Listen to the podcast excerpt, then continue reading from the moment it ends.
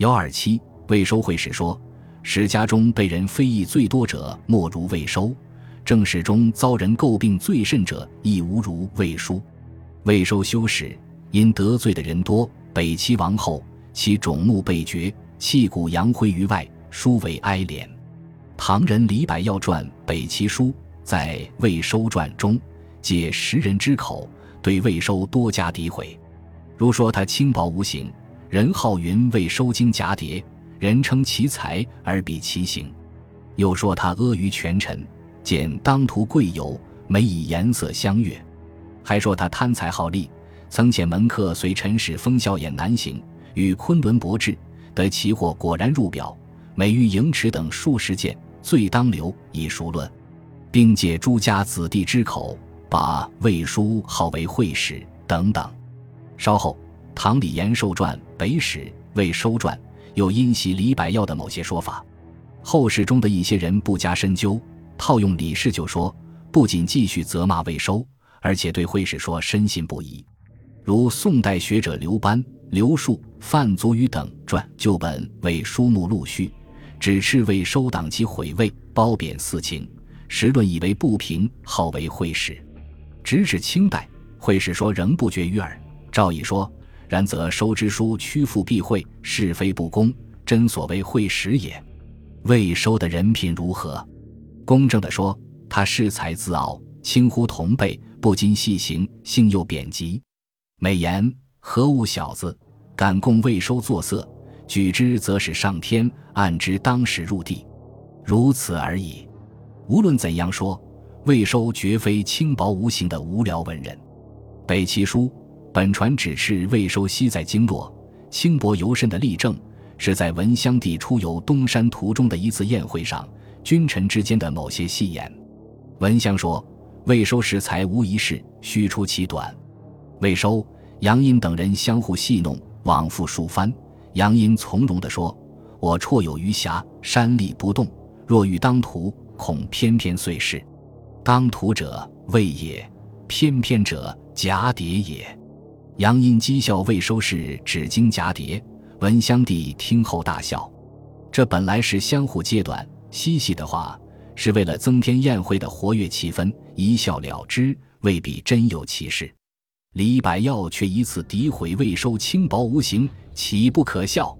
其实魏收在魏朝时立身行事颇以忠直自现。北史本传称他上南受父，以见孝武帝，虽复言淫厉，而终归雅正。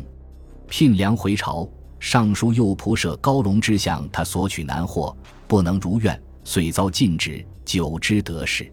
任高欢中外府主簿时。以受指乖武，贫被贤责，加以追处，久不得志。观此，魏收并非阿谀取容之辈。入北齐后，为太子少傅。文宣帝每次喝醉酒，便说太子姓诺，须更易。收对杨殷说：“魏收祭舔师傅，正当守之以死，但恐国家不安。”其委屈进谏，被杨殷奏告文宣，太子遂得以保全。晚年著《枕中篇》，以借立子侄，内多立身行道等劝诫之言。事实证明，魏收迥异于轻薄无形的文人。李延寿在《北史魏收传》中，虽习用李百药的某些说法，但又有自己的见解。他说：“收硕学大才，然性贬，不能达命体道。然提讲后辈，以明行为先，浮华清闲之徒。”虽有才能，服众也。这一评价还是比较客观的。北齐书本传诋毁魏收派门客入南陈搜求金宝石，在当时禁止南北互市的情况下，双方使臣借通聘以求利，乃司空见惯。这比起那些贪墨成性的官僚来，又何足挂齿？魏收博学多才，得到了文襄、文宣的信任和重用，但其恃才自傲，不经细行。又引起一些同僚，特别是部分贵有子弟的不满和反感，他们便以为魏收必然注史不平，妄有非毁。北齐书本传载，时论既言收注史不平，文宣诏收于尚书省，与诸家子孙共加论讨，前后投诉百有余人，云疑其家世职位，或云其家不见记录，或云望有非毁。收皆随状达之。北朝自魏孝文帝推行门阀制度后，北齐相城世家大族皆视修史为炫耀门第血统、维护家族特权之重要工具，稍不如意便加诋毁。范阳卢氏、顿丘李氏、太原王氏等诸家子孙既不为收之为人，又闻文宣诏令共家论讨，遂分至塔来，稀图侥幸。其家事不见记录者，则求载之。以载于书者更与褒美，全系家族利益所驱动，以逞一己之私欲，而非魏书妄有非毁、褒贬不平之过。官位收皆随状达之，是非曲直孰在可知？文宣见于群口沸腾，遂是未时，且勿施行，令群官博弈。听有家使者入蜀，不使者沉跌。这帮朱家子孙得寸进尺，于是众口然，号为会使。此论一出，后世一些学者不加细查，迭相祖述，遂使会史说流行至今。清代四库管臣曾替魏收贬污，指出魏其进士著名史籍者，并有子孙，孰不欲显荣其祖父？既不能一一如制，遂哗然群起而攻。但户考诸书，正其所著，亦未甚远于是非。会史之说，吾乃己甚之辞乎？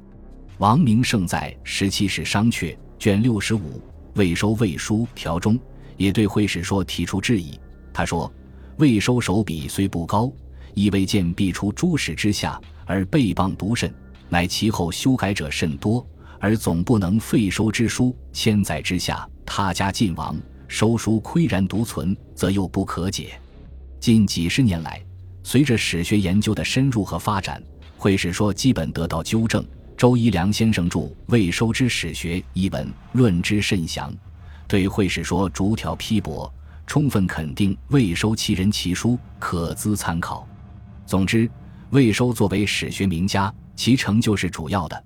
魏书是一部有价值的史作，尽管存在一些明显的缺陷，但全盘予以否定，把它说成会史也是没有根据的。